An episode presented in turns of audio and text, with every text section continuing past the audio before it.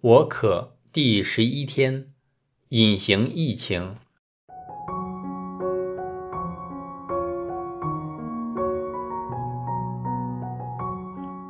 在之前的反思中提及过，我可这种状态在现今世代已经成为一种流行病。今天，让我们在这里对我可的状态做深入一点的了解。在这毕竟里，我可。是指我们精神和灵性上干涸的状况，很少人会这样形容自己的状态。正如从前一般人对抑郁症缺乏认知和了解，故掉以轻心。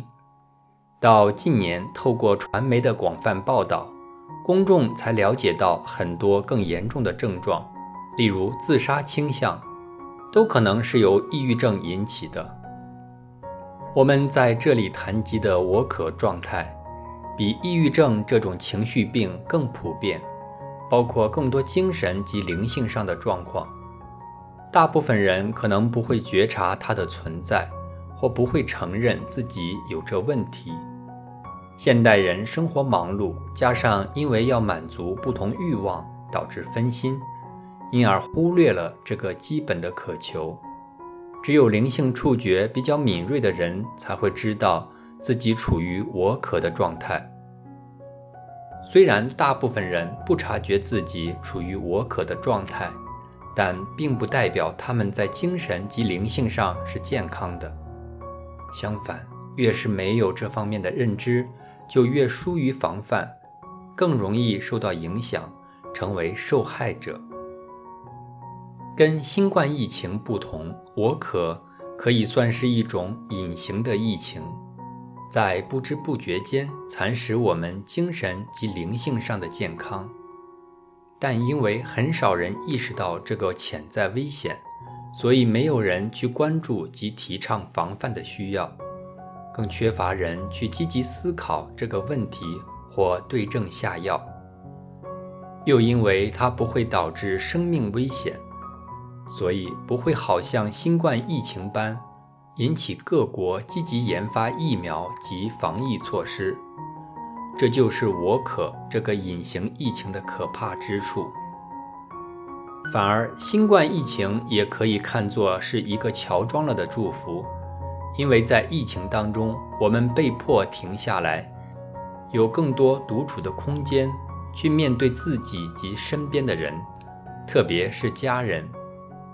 但我们现在进入后疫情时代，当一切好像恢复正常的时候，我们却容易对精神及灵性状况掉以轻心，觉得我没有问题，你没有问题，所有人都没有问题。我们需要不断问自己：一切表面看似回归正常，但我们是否真的没有问题呢？我们之前谈及过。魔鬼常用的两个主要伎俩，在后疫情时代中将会肆虐，真的不容我们掉以轻心。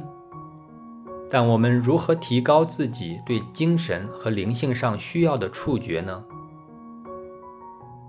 天主已透过圣神向我们敲响了警号，但当我们营营役役地去满足生命中的种种欲望时，我们不但没有时间。也没有心思去面对天主在心灵深处向我们发出的呼号。可惜的是，大部分人，甚至基督徒，也因为种种的分心及诱惑，而导致自己不在意，或无暇去面对这种心灵干枯的状态。而我们作为基督徒，首先需要自救，才能肩负先知的角色，去唤醒其他人。面对魔鬼两大伎俩的攻击，我们有两个对策可以应付。第一个对策是之前一日提及过的山顶经验，即我们要不断重温天主在我们生命中爱的证据，包括与主相遇的经验及他赐给我们的种种恩典。在伊那爵神操中，这些经验叫做神位。第二个对策是进入旷野，就是骤停我们永无休止的生活快车，脱离急速的步伐及种种噪音的骚扰，而进入静止及宁静的状态，好好的面对自己，面对天主。四旬期就是这个时机。主耶稣在展开他在世的公开传教使命之前，先放下了一切，谦卑地让圣神带领他到旷野，在斋戒祈祷中与天父交谈，相携契合。我们也要效法主耶稣，回应天父在我们心底深处的呼号，在我们再次前进之前，先静心聆听天父给我们的信息及旨意。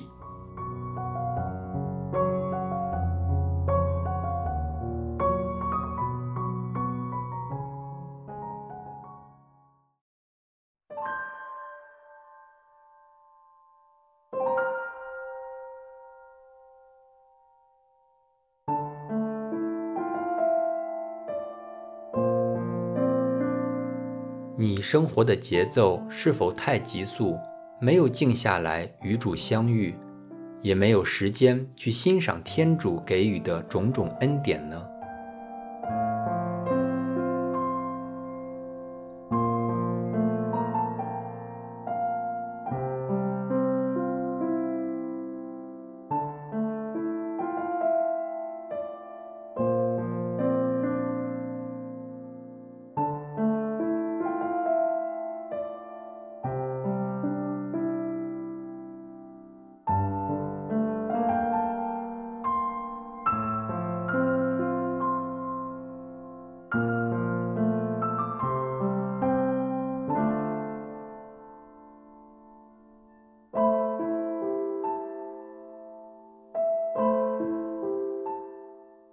请你审视自己，有没有“我可”这种状态呢？有没有一些精神及灵性上的需要未被满足呢？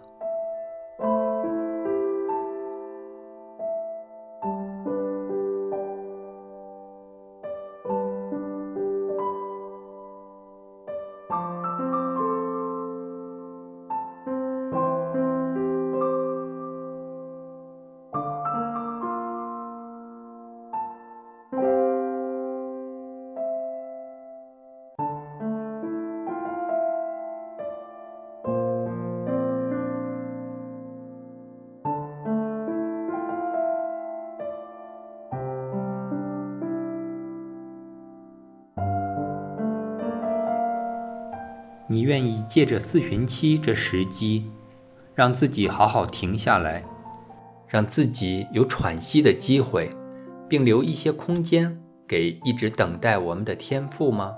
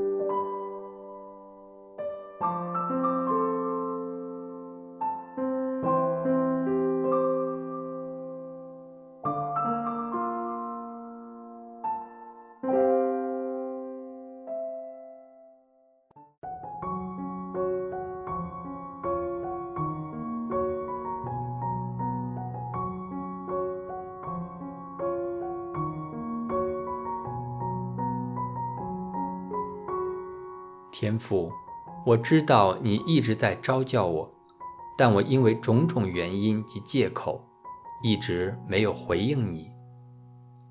我知道你是心痛的，并一直静待守候我。阿爸父，我怎么对你如此冷酷无情？求你唤醒我的良知，教我感受你的痛及你对我的心意。